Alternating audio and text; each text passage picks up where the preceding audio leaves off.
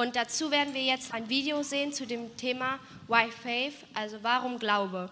Viel Spaß dabei.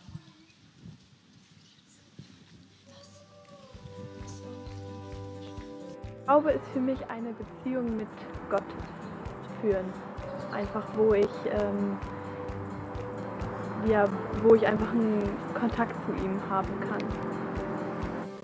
Glaube bedeutet für mich Rettung von allem Schlechten auf dieser Welt und das Einzige, was die Leere in meinem Herzen füllen kann.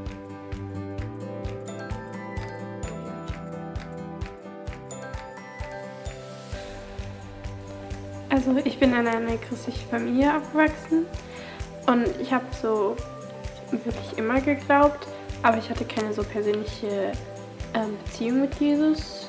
Ähm, erst halt so ein Sommercamp in 2017 ist es so enger geworden und dann in 2019 habe ich mich auch auf ein Sommercamp einfach richtig entschieden, mit ein, in Gott in eine Beziehung zu gehen. Ich bin zum Glauben gekommen, ähm, eigentlich durch, durch eine Wirken von Gott. Also ich hatte nichts damit zu tun, atheistisch bin ich aufgewachsen und ähm, habe auch mich gegen, dagegen entschieden, irgendwie in äh, einen Konfirmationskurs oder so zu gehen.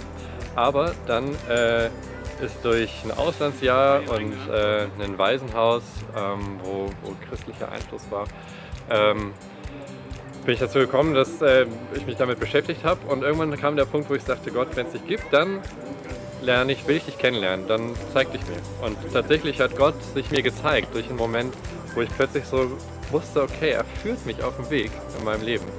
Und ähm, dann habe ich angefangen zu glauben.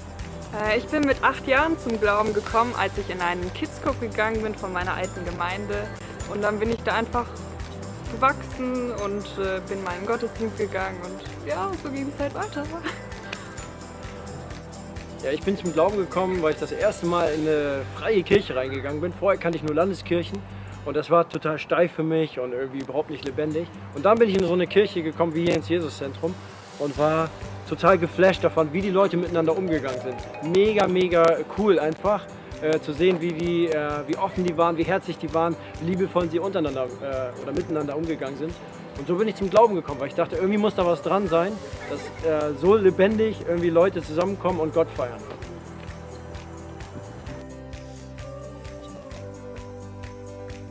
Also, weil ohne Gott kann man ja eigentlich fast nichts. Und ähm, ich sehe das auch zum Beispiel in meinem Alltag.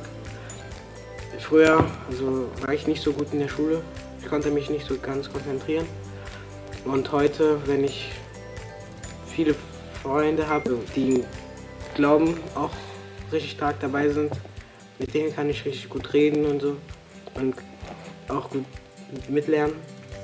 Äh, ja, deswegen habe ich mich jetzt verbessert und durch Gott habe ich auch jetzt eine gute Note bekommen. Ich glaube schon immer und es ist für mich unvorstellbar, ein Leben ohne Jesus Christus an meiner Seite. Ich bin Gott so dankbar, dass ich diesen Glauben habe von Kindesbein an und dann immer weiter wachsen durfte da drin. Und es gibt mir so viel Halt zu wissen, dass ähm, es jemand da ist, der an meiner Seite ist, dem ich meine Sorgen weitergeben kann, aber wo ich auch hingehen kann mit meiner Schuld. Also für mich spielt der Glaube eine richtig große Rolle und Jesus ist und bleibt mein bester Freund. Ich glaube, weil es einfach die beste Entscheidung ist, die ich je getroffen habe und es war die Grundlage dafür, dass ich überhaupt eine Beziehung zu Gott aufgebaut habe und ich muss sagen, am Anfang war ich ein bisschen skeptisch auch gewesen, ob ich jetzt glauben soll oder nicht. Und da habe ich einfach Gott gesucht und sein Wort nachgeforscht und habe da ihn einfach begegnet und er hat mir auch gezeigt, dass das, was er schon damals gemacht hat, noch heute für mich gilt. Und ich habe einfach so viele Wunder erlebt, wo er mich geheilt hat, wo er andere geheilt hat und wo er auch Wege frei gemacht hat, wo es wirklich aussichtslose Situationen waren und ja, es hat mir einfach gezeigt, dass er wirklich da ist, immer mit mir geht und es macht das Leben einfach so viel leichter und so viel schöner und ja, ich möchte es auf jeden Fall nicht missen.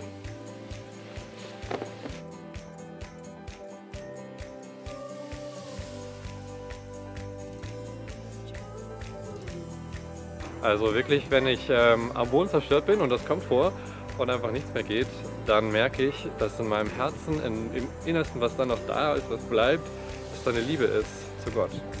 ähm, die ich nicht erklären kann, die ich auch nicht bewirken kann, sondern die einfach da bleibt. Und genau das ist für mich das, ähm, was den Glauben ausmacht und was mich daran hält.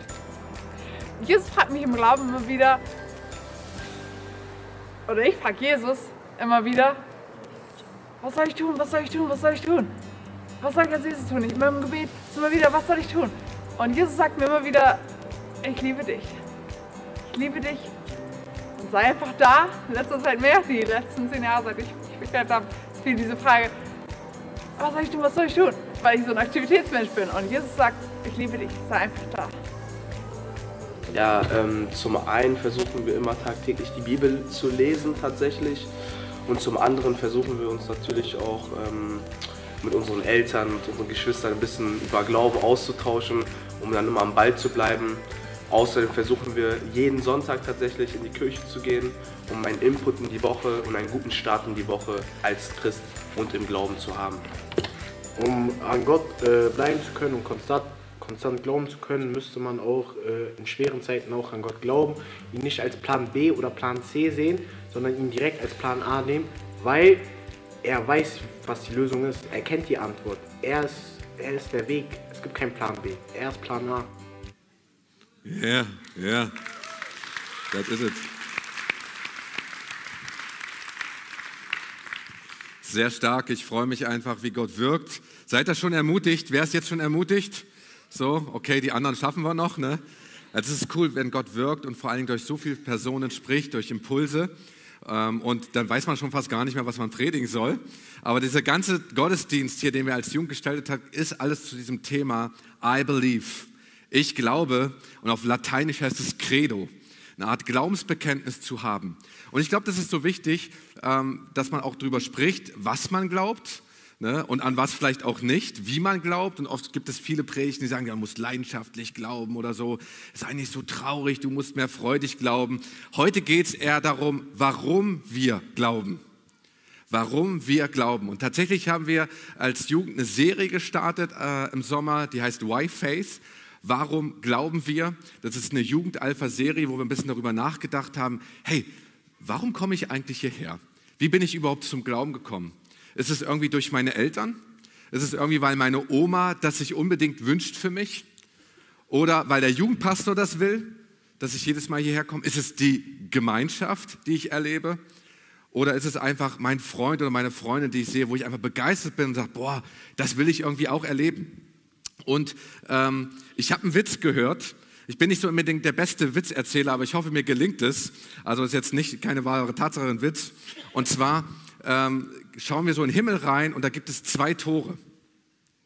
Zwei Tore. Und äh, über dem einen Tor, äh, da, da, an dem einen Tor stehen ganz viele Männer an. Wirklich in Schlange stehen da ganz viele Männer an, in einer Reihe. Und da drüber steht Männer, die sich von Frauen bestimmen lassen. Und zwei Engel, die eigentlich so für Ordnung dort sorgen sollen, die fliegen da so rüber und schauen sich diese Männer an, schütteln irgendwie den Kopf und sagen, ey, das kann doch gar nicht wahr sein, tuscheln da so miteinander. Wie kann das sein? Haben die irgendwie auf der Erde nicht so richtig ihr Leben gelebt, dass so viele Männer hier anstehen? Und dann gucken sie auf das andere Tor ähm, und da steht nur ein einziger Mann. Und darüber steht äh, Männer, die sich nicht von Frauen bestimmen lassen. Und die Engel sagen, boah, das ist krass, dass es nur ein Mann geschafft hat. Wir müssen nach diesem Geheimnis fragen. Und so fliegen sie dorthin zu diesem Mann und sagen, hey, wie kommt es, dass du hier stehst? Wie hast du das geschafft? Du musst es uns einfach erzählen. Und dann sagt der Mann einfach, meine Frau hat mir gesagt, ich soll mich hier anstellen.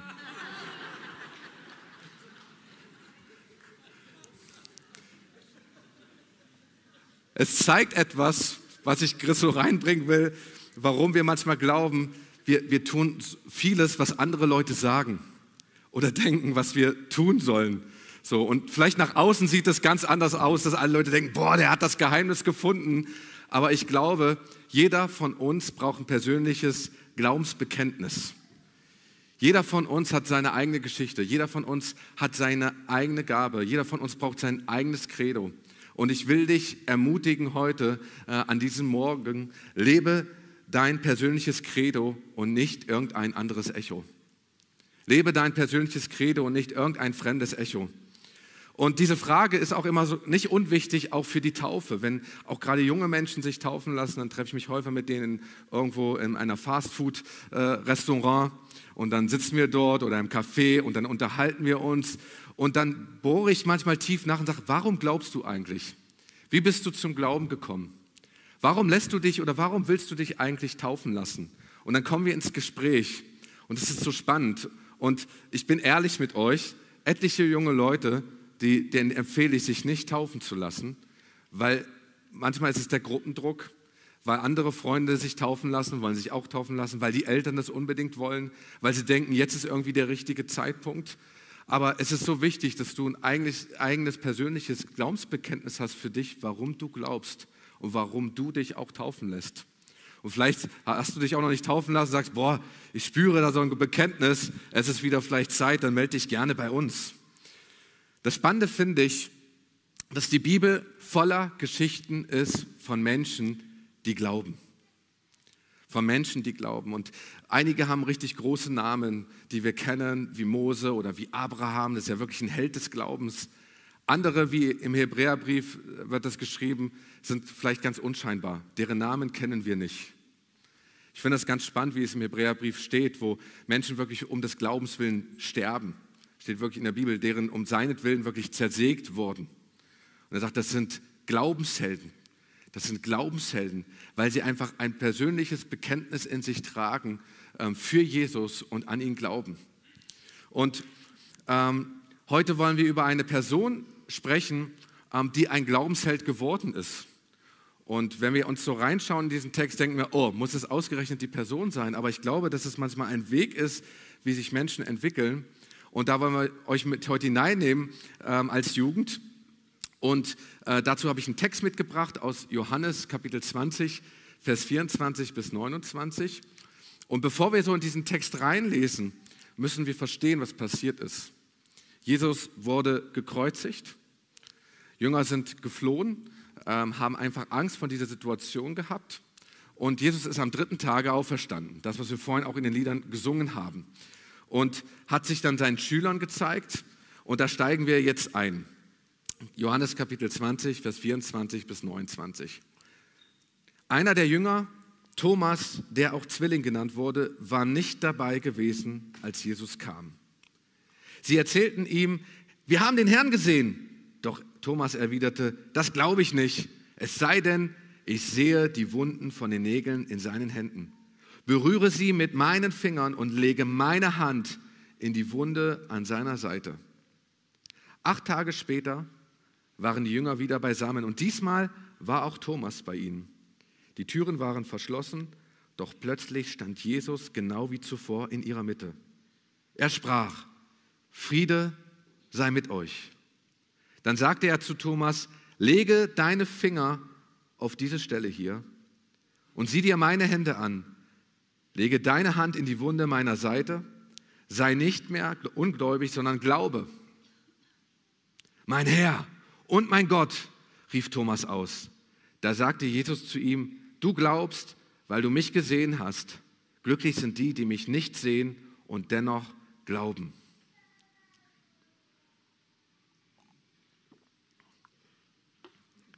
Thomas war einer der zwölf Jünger Jesu immer an seiner Seite gewesen, seit drei Jahren komplett auch irgendwie alles erlebt. Seit der Erwählung und Entscheidung, Jesus zu folgen, war er dabei. Und ich meine, Thomas hat echt viele Wunder erlebt. Er hat gesehen, wie Menschen geheilt wurden. Er hat gesehen sogar, wie Tote auferweckt wurden. Er, er hat gesehen, wie Dämonen ausgetrieben wurden und wie Menschen auch wirklich neues Leuchten in ihren Augen hatten. Letztendlich war er aber auch einer dieser Jünger, die gesehen haben, wie Jesus leiden musste.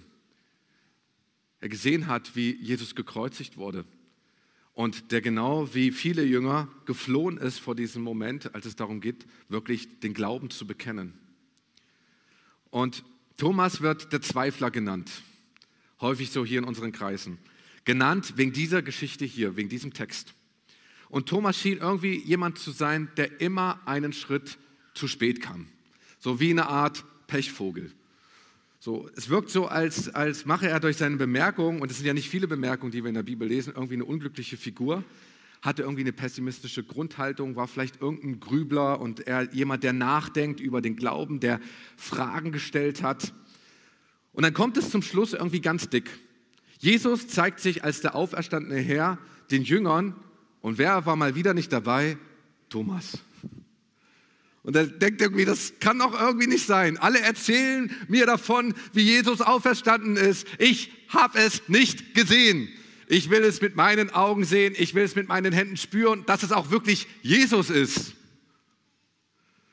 Thomas, der Zwilling genannt. Immer irgendwie so zwischen zwei Stühlen sitzend. Und vielleicht geht es dir wie Thomas. Aber ich kann dir sagen, es gibt ein Happy End und das ist gut so. Denn diese Geschichte hier nimmt der Schreiber, äh, der Johannes, übrigens auch einer der Jünger Jesu, zum Anlass, um über Glauben zu sprechen, um über Glauben zu schreiben und sagt, diese Geschichte soll dich ermutigen, wirklich an Jesus zu glauben. Und wir wollen heute so vier Aspekte einfach anschauen, was Glauben bedeutet. Der Aspekt Nummer eins ist, Glauben bedeutet Fragen. Und ich will dich fragen, welche Frage bewegt dich gerade? Wo bist du gerade am Kämpfen? Wo bist du ähm, auf der Suche nach einer Antwort? Denn Glauben besteht nicht nur darin, immer Antworten zu haben. Das vergessen wir so oft.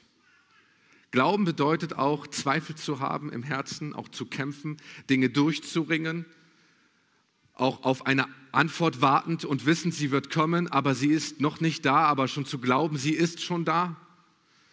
Dann vielleicht zu fragen, wie lange noch überhaupt? Und ähm, in diesen ganzen Zweifeln geht es nicht darum, dass wir irgendwelchen Theorien nachjagen, die uns unsicher machen. Es gibt sicherlich auch bestimmte Dinge, die uns nicht gerade im Glauben auferbauen oder Theorien, die uns im Glauben auferbauen, sondern ich denke auch, dass die Fragen, die wir stellen oder die Zweifel, die wir auch haben, ähm, immer zu Jesus führen sollten. Ich denke persönlich an mich. Damals hatte ich Angst davor, wenn Leute mir Fragen zum Glauben gestellt haben vor allem wissenschaftlich. Und ich dachte immer, ähm, ich dachte immer, wenn die Fragen kommen und ich kann sie nicht antworten, dann zerbröselt wie so ein Fundament unter mir. Und nichts mehr ist da, an was ich mich festhalten kann. Und ich hatte tatsächlich Angst davor, dass Leute mir Fragen stellen. Und äh, später kam das ganz anders, weil ich glaube, ich glaube, dass jede Frage ähm, unserem Glauben standhalten kann. Jede Frage kann Jesus nicht in Frage stellen, sondern standhalten. Und das war ein Prozess in meinem Leben, wo ich überhaupt fragen musste, auf welchem Fundament stehe ich eigentlich? So, da gehen wir noch so ein bisschen äh, mit drauf ein. Ähm, weil wir hören auf, auch im Glauben zu wachsen, wenn wir keine Fragen mehr stellen. Nur wenn wir Gott eine Frage stellen, wenn wir anfangen, vielleicht auch zu suchen, was in, im Wort Gottes steht, dann, dann, dann wächst auch unser Glaube. Ähm, ich erlebe auch, dass viele Christen ähm, ihren Glauben, den sie in den Kindertagen haben, gerade diejenigen, die so im christlichen Glauben aufgewachsen sind, dass sich der Glaube von dort nicht entwickelt hat. Irgendwie ist der Glaube immer noch in den Kinderschuhen. Der Alltag ist gewachsen, du bist vielleicht sogar in deiner Größe gewachsen, aber der Glaube steckt noch in den Kinderschuhen. Vielleicht hast du aufgehört zu fragen aufgehört, irgendwie nach Antworten zu suchen, die Gott für dich persönlich hat. Und ich glaube auch, dass Glaube wachsen muss, auch in unseren Situationen, in denen wir stehen, um wirklich, dass wir auch im Alltag gewachsen sind. Und ich glaube auch, dass unser himmlischer Vater immer wieder Antworten schenken kann. Und den zweiten Aspekt, den wir jetzt gleich haben, das Glauben Vertrauen bedeutet, da habe ich einen, wirklich heute einen jungen Prediger, den, den Phil. Phil, du kannst dich schon mal bereit machen, der einfach uns diesen Punkt rüberbringt. Und Phil predigt heute zum ersten Mal die nächsten Minuten und ich weiß, er ist wirklich aufgeregt. Von daher, Phil, komm ruhig schon nach vorne. Gib dir mal einen fetten Applaus. Ja. Freuen uns.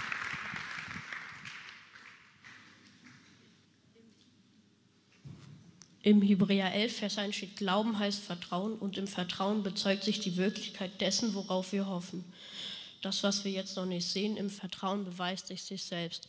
Das bedeutet, dass Glauben Vertrauen ist und Vertrauen ist erlebte Hoffnung. Ein Beispiel, was erlebte Hoffnung ist. Jesus wurde gekreuzigt und vergibt uns damit unsere Sünden. Wenn wir heutzutage mal Scheiße bauen, vergibt er uns sie immer noch. Und in der Bibel stehen sehr viele Ereignisse von Leuten, die Gott vertraut haben und für sie hat sich fast immer als positiv herausgestellt. Äh, jetzt noch eine Story aus meinem Leben, wo ich Gott vertraut habe. Eine Nacht auf dem Bundescamp äh, muss, bin ich so aufgewacht und merkte, oh nein, ich muss richtig dringend aufs Klo. Und dann dachte ich so, ach komm, ich warte noch bis morgen früh, weil ich gebe zu, ich habe richtig Angst im Dunkeln. Und dann, ich, dann bin ich wieder aufgewacht nach so fünf Minuten und dann merkte ich, oh nee, ich muss jetzt aufs Klo gehen. Und dann habe ich einfach äh, gebetet und habe Gott gefragt, dass er mir so eine Sicherheit gibt, dass mir nichts passieren wird. Und dann habe ich so eine innerliche Wärme gespürt und bin dann aufs Klo gegangen. Dann habe ich halt Gott vertraut und dann ging es mir halt gut und ja. Äh, und vertraut Gott und er wird euch bei eurem Problem zur Seite stehen.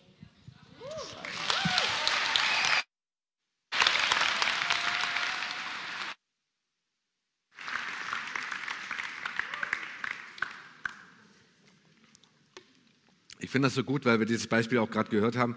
Es ist spannend, wie Gott uns einfach begegnet und da abholt, ähm, wo wir gerade stehen. Selbst wenn es darum geht, um diese Bedürfnisse auf Toilette zu gehen, Angst zu haben im Dunkeln, Herr Gott begegnet uns. Und Glauben bedeutet Vertrauen und Glauben bedeutet auch Erleben. Das, was Phil auch gerade erzählt hat, auch zu erleben, dass Gott wirkt in diesem Moment. Und ähm, ich finde das spannend, wenn wir so in den Johannes-Evangelium ähm, reinschauen, dann wird Glaube nicht als ein Ding bezeichnet, sondern Glauben wird immer als Verb benutzt, fast immer. Und die Frage ist, wie sehen wir Glaube? Müssen wir das irgendwie, versuchen wir das irgendwie zu ertasten, wir versuchen es irgendwie zu verstehen, was das irgendwie ist. Aber Glauben ist etwas, was wir tun. Glauben ist Eintauchen wirklich darin. Eintauchen, wirklich Gott darin zu erleben und Gott einfach zu vertrauen und anfangen zu schwimmen. Und vielleicht paddelst du da irgendwie vielleicht ganz wild da so äh, um, äh, da drinnen in diesem Becken. Vielleicht bist du auch irgendwie an der Seite und bist du derjenige, der am Rand so ein bisschen schwimmt und ein bisschen guckt. Ja, Becken, so ein Beckenrandschwimmer. Oder du bist jemand, der irgendwie gleich am 5-Meter-Turm äh, ist und sagt, ich springe rein. Aber Glaube bedeutet einfach auch zu erleben, dort einzutauchen. Und ganz stark finde ich das hier in unserer Geschichte mit Thomas, vor allen Dingen, wie Jesus hier hineinkommt in diese ganze Geschichte. Ich meine, Jesus begegnet den Jüngern, wo Thomas nicht da war. Meine Frage ist automatisch, wenn ich solchen Text lese, warum tut Jesus sowas? Kann er denn nicht warten, bis Thomas zurück ist? Ich weiß nicht, ob Thomas einkaufen war, keine Ahnung, irgendein Hobby nachgegangen ist. Ich meine, wäre ich Jesus, hätte ich gewartet, ey, das ist effektiv, denn da zu erscheinen, wenn irgendwie alle da sind. Aber Jesus tut es nicht hier in dieser Geschichte. Vielleicht auch deshalb, ich weiß es nicht. Ich glaube, Jesus hat irgendwie Humor gehabt. Vielleicht hat er gedacht, dem Thomas muss ich nochmal irgendwie eine Extra-Lektion irgendwie geben vom, vom Glauben. Keine Ahnung. Aber wie Jesus hier reagiert, ich meine, wir haben das ja in diesem Text gelesen. Ich meine, die Jünger erzählen dann von dieser Begebenheit und Thomas sagt genau, was er will. Jesus kommt dann genau wieder hinein in diese Begebenheit. Ich meine, die Türen waren alle geschlossen. So, zack, er kommt rein und Jesus ich meine, Thomas sagt erstmal gar kein Wort. Da denke ich einfach, oh, das, das ist jetzt irgendwie, ist es wirklich Jesus? Und Jesus spricht genau das aus, was Thomas gesagt hat.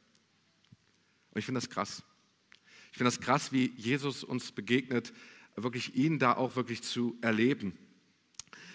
Dass Thomas ihn sieht, dass Thomas ihn riecht, dass Thomas ihn fühlt. Im Johannesbrief heißt es, was wir gefühlt haben, was wir betastet haben, was wir gerochen haben, das Wort des Glaubens, Johannes beschreibt wirklich diese, dass wirklich Jesus anfassbar war, auch in dieser Situation. Und mehr brauchte es nicht, um Thomas zu überzeugen. Nun, etliche Christen leben so, als hätten sie den auferstandenen Christus noch nie erlebt. Vielleicht hast du Jesus erlebt als den gekreuzigten der für deine Sünde gestorben ist und du glaubst auch irgendwie, dass Jesus für deine, deine, deine Schulden, für all deine Fehler gestorben ist, dass er für dich auch gekommen ist. Aber Jesus ist auch von den Toten auferstanden, das, was wir vorhin in diesem Lied gesungen haben. Er ist auferstanden und er lebt auch heute noch hier in diesem Moment und will dir begegnen und ganz persönlich, dass du ihn erlebst. Und das ist ein guter Anfang, wenn wir daran glauben, dass Jesus für unsere Schuld gekommen ist und auch gestorben ist am Kreuz. Aber Auferstehungsleben kommt nur, wenn wir an den auferstandenen Christus glauben. Wenn wir ihn sogar erleben. Und am besten sogar persönlich. Das geschieht auch nur durch den Heiligen Geist. Das heißt auch im Johannes Kapitel 14, er wirkt in uns. So, das heißt, er wird uns auch in alle Wahrheit hineinführen. So, und der Heilige Geist ist auch gekommen, weil Jesus Christus auferstanden ist. Und wir erleben vielleicht Gott in Gemeinschaft, wir erleben Gott in Gottesdiensten, wir erleben Gott äh, in Kleingruppen. Und vielleicht bist du auch jemand, der heute hier ist an diesem Sonntag, weil es immer so wunderbar ist, ähm, irgendwie auferbaut zu werden, ermutigt zu werden für diese Woche. So wir, wir in der Jugend sagen, weil wir vielleicht einen Kick brauchen, der uns wirklich neu so raus, rausschiebt so in diese Woche. Aber darum geht, es, darum geht es nicht allein, sondern es geht darum, dass wir den auferstandenen Jesus persönlich erleben. Jeder von uns. In der Woche, im Alltag und nicht nur auch von Erlebnissen, die andere irgendwie mit Gott gemacht haben, berichten. Die Frage ist, was hast du mit Gott erlebt? Wovon kannst du berichten? Was ist dein Glaubensbekenntnis? Was ist, was ist das, wo du mit Gott deine Erfahrungen machst in der Woche, die du erzählen kannst? Und vielleicht vergleichst du dich auch damit, mit den, dass die anderen irgendwie ganz cool Gott erlebt haben und ich, ich habe nur das erlebt. So. Und wir bewerten auch diese Geschichten manchmal auch so innerlich. Ja, das ist ja nur eine kleine Geschichte. Jeder fürchtet sich vom Dunkeln und das ist ja irgendwie auch normal und da macht man halt einen mutigen Schritt. Nein, hier ist etwas passiert, was Gott getan hat in diesem Moment, ein persönliches Erlebnis. Und die Frage ist, was ist dein persönliches Erlebnis mit Gott? Und wo hast du dich vielleicht sogar irgendwo klein geredet und wo hast du gedacht, das ist irgendwie nichts wert? Dein Glaube Dein persönlicher Glaube braucht ein persönliches Erlebnis. Genau wie Thomas seine Hände in die Hände von Jesus legte, brauchst du es, wo du vielleicht auch mal mit Jesus in Berührung kommst und merkst, boah, das ist es. Dass Thomas auch dann nicht anders konnte, als zu bekennen, mein Herr und mein Gott. Und hier sehen wir einen vierten Aspekt von Glauben. Glauben bedeutet bezeugen. Davon zu erzählen, was ich gerade erlebt habe, was passiert ist. Wie bei Thomas, ich meine, ich finde das spannend, hier heißt es, mein Herr und mein Gott. Er redet nicht über irgendeinen Gott, über irgendeinen himmlischen Vater, über irgendeinen Jesus. Er spricht über mein Gott.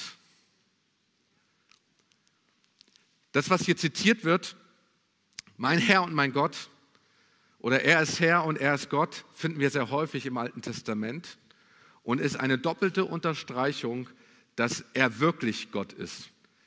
Und dass Jesus auch hier im Neuen Testament, in dem zweiten Teil der Bibel, auch wirklich der Sohn Gottes, er, er ist Gott.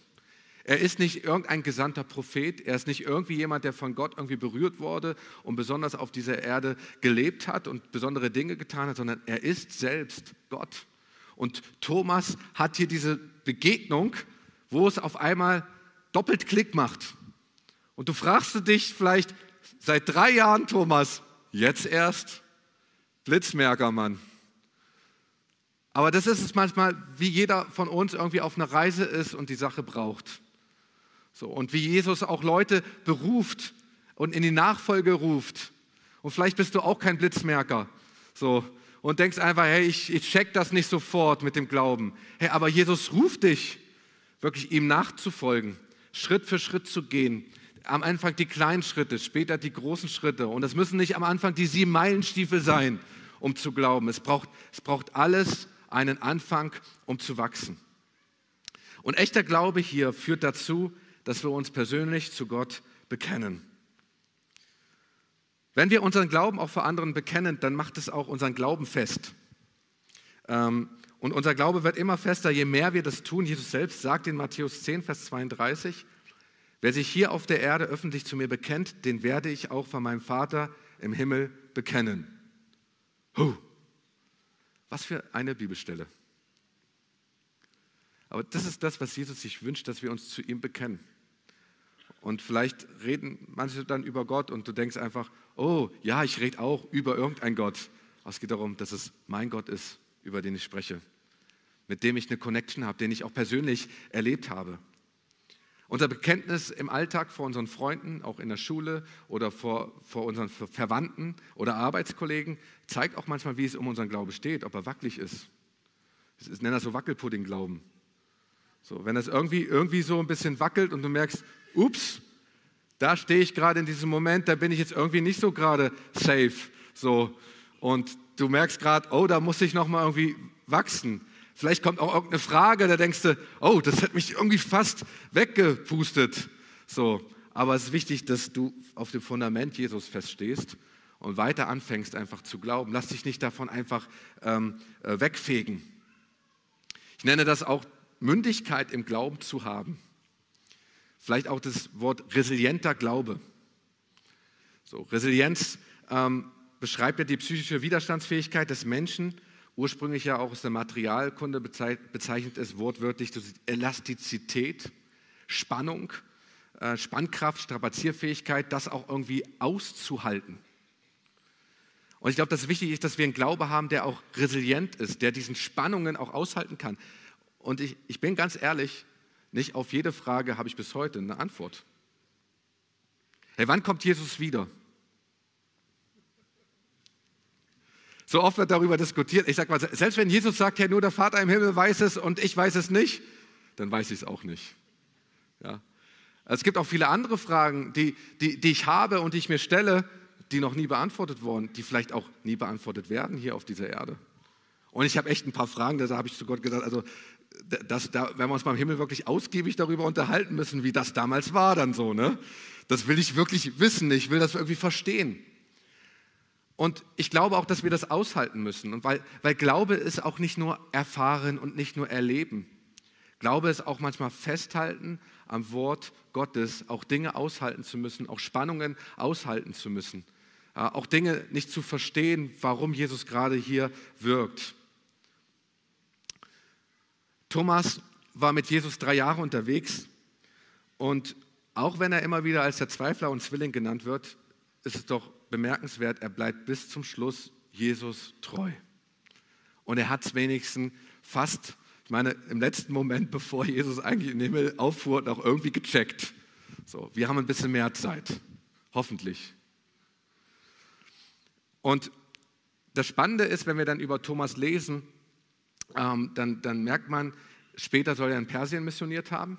Man hat sogar Schriften in Indien von ihm gefunden war, war Thomas richtig unterwegs für den Glauben. Und es hat richtig was gekostet.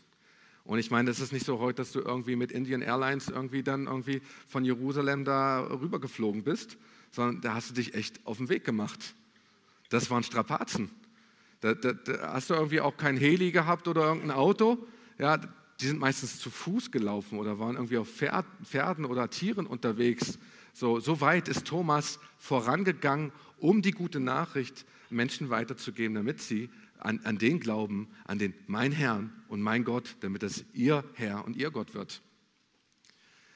Thomas war jemand, der glaubte, indem er fragte, indem er vertraute, indem er Gott erlebte und ihn bezeugte. Und ich habe drei Fragen so an dich, die ich einfach stellen will zum Überlegen, wenn wir über den Glauben nachdenken. Wo bist du am Fragen?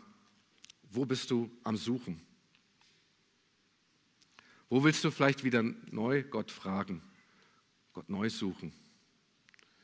Fange wieder an, vielleicht neugierig zu sein im Wort Gottes, Dinge zu unterstreichen, Dinge zu begreifen, vielleicht auch mitzuschreiben, eine Frage zu stellen. Vielleicht ist es auch irgendwie eingeschlafen in deinem Leben, dass du gedacht hast, ach, ich bin schon irgendwie erwachsen geworden in meinem Glauben. Das, das reicht jetzt irgendwie, so komme ich irgendwie durch. Hey, sei neugierig. Fang an, wirklich deine Bibel zu nehmen und neu, äh, neu da hineinzuschreiben. Gibst du dich damit zufrieden, wenn du Gott nur in Gemeinschaft erlebst? Dein persönlicher Glaube braucht ein persönliches Erlebnis. Vielleicht hast du so von Sonntag zu Sonntag gelebt oder von Freitag zu Freitag, wenn von Jugend ist, oder von Kleingruppe zu Kleingruppe. Hey, wo, wo sind die Lücken, wo dein persönlicher Glaube anfangen kann, sich zu entwickeln, fest zu werden und auch zu wachsen? Wo ist dein persönliches Gebet, dein persönliches Gespräch einfach mit Gott? Und ich finde das, ihr habt das ja schon häufig gesagt, ich finde das cool, wenn Menschen hierher kommen und sagen, Gideon, bete für mich. Aber so wichtig, dass du selbst in Beziehung bist mit deinem Herrn, mit deinem Gott. Und dann die dritte Frage, wo hörst du Geschichten zu von Menschen, die irgendetwas erzählen in einer Gruppe und du spürst die Antwort Gottes? Weil es ist so, Gott spricht zu uns, wir haben so einen Impuls. Wo passiert das in deinem Leben? Und wenn das passiert, sprich es aus. Sag es. Bekenne Gott einfach in diese Situation und bring ihn rein. Das kann so ganz natürlich sein. So, so banale Dinge. So, ich begegne Leute irgendwo im Einkaufszentrum im Rewe. So, mit einer, fängt mit einer Gutscheinkarte an, jemand spricht mich an. Ich glaube, drei Minuten später war die Hand bei mir auf der Person, wir haben gebetet. Das dauert in der Regel gar nicht so lange, wenn das ganz natürlich einfach äh, entsteht. So, und das sind, so, da brauche ich nicht zwangsweise irgendwie da, da, rein, da reinkommen. So, ne? Und Gott wirkt durch dich. Lebe dein persönliches Credo und nicht irgendein fremdes Echo. Von irgendjemand irgendwie das nachzuerzählen, was er oder was er sie glaubt, sondern wirklich, was du glaubst. Und ich will diesen Moment einfach nehmen, dass du kurz einfach Gott antwortest und drüber nachdenkst, warum glaube ich eigentlich? Wie fest ist mein Glaube? Und welche Schritte kann ich gehen, damit mein Glaube wirklich ein persönlicher Glaube wird und fester wird? Und vielleicht schließt du die Augen gerade, wo du bist, gibst einfach persönlich Gott eine Antwort.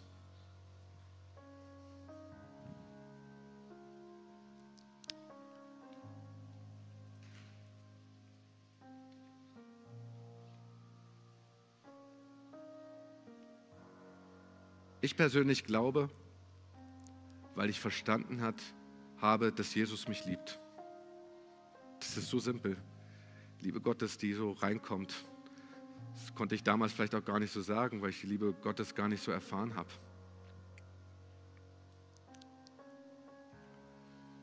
Zweitausend Jahre nach dieser Begegnung Thomas mit Jesus glauben wir immer noch, dass Jesus lebt. Und schon in dieser Begegnung mit Thomas wusste Jesus, dass es heute immer wieder diese Begegnungen gibt. Deshalb sagte er auch zu Thomas, ähm, du glaubst, weil du mich gesehen hast, glücklich sind die, die mich nicht sehen und dennoch glauben. Und Jesus sehen wir heute nicht und vielleicht spüren wir ihn. Und ich will dich einladen, wenn du noch keine Entscheidung für Jesus getroffen hast in deinem Leben, oder wenn du ganz heute, ganz neu einfach eine Entscheidung mit Jesus treffen willst, wo du sagst, Herr, du bist mein Herr und du bist mein Gott dass du einfach sagst, hier bin ich Herr, ich will diese Entscheidung treffen, ich will mein Leben wirklich mit dir leben. Dann gib doch ein ganz kurzes Handzeichen und ich will dich gleich einladen, dass du ein Gebet einfach äh, mitsprichst. Sag einfach, hier bin ich, hier bin ich. Gib doch einfach gerade jetzt ein Handzeichen, wenn du sagst, ich will wirklich persönlich einen Kontakt haben. Ja, danke wirklich zu diesem Gott, dass er mein Herr und mein Gott wird. Ja, vielen Dank. Lass uns gemeinsam aufstehen. Weil es ist ein persönliches Gebet zu Gott und vielleicht ist es auch schon lange her. Und ich will dich einfach darin anleiten und einfach ermutigen, auch als Kirche, dass wir das komplett nachsprechen. Bete mit mir, Jesus, ich komme jetzt zu dir. Danke, dass du für mich gestorben und auch verstanden bist. Ich bringe dir all meine Fehler. Bitte schenke mir die Vergebung meiner Schuld. Ich übergebe dir heute mein Leben. Nimm mich so, wie ich bin und mache mich zu einem neuen Menschen. Ich empfange jetzt dein göttliches Leben und bekenne, Jesus Christus, du bist mein Herr. Amen. Ja, lass uns mal einen Applaus geben für all die diesen Schritt getan haben.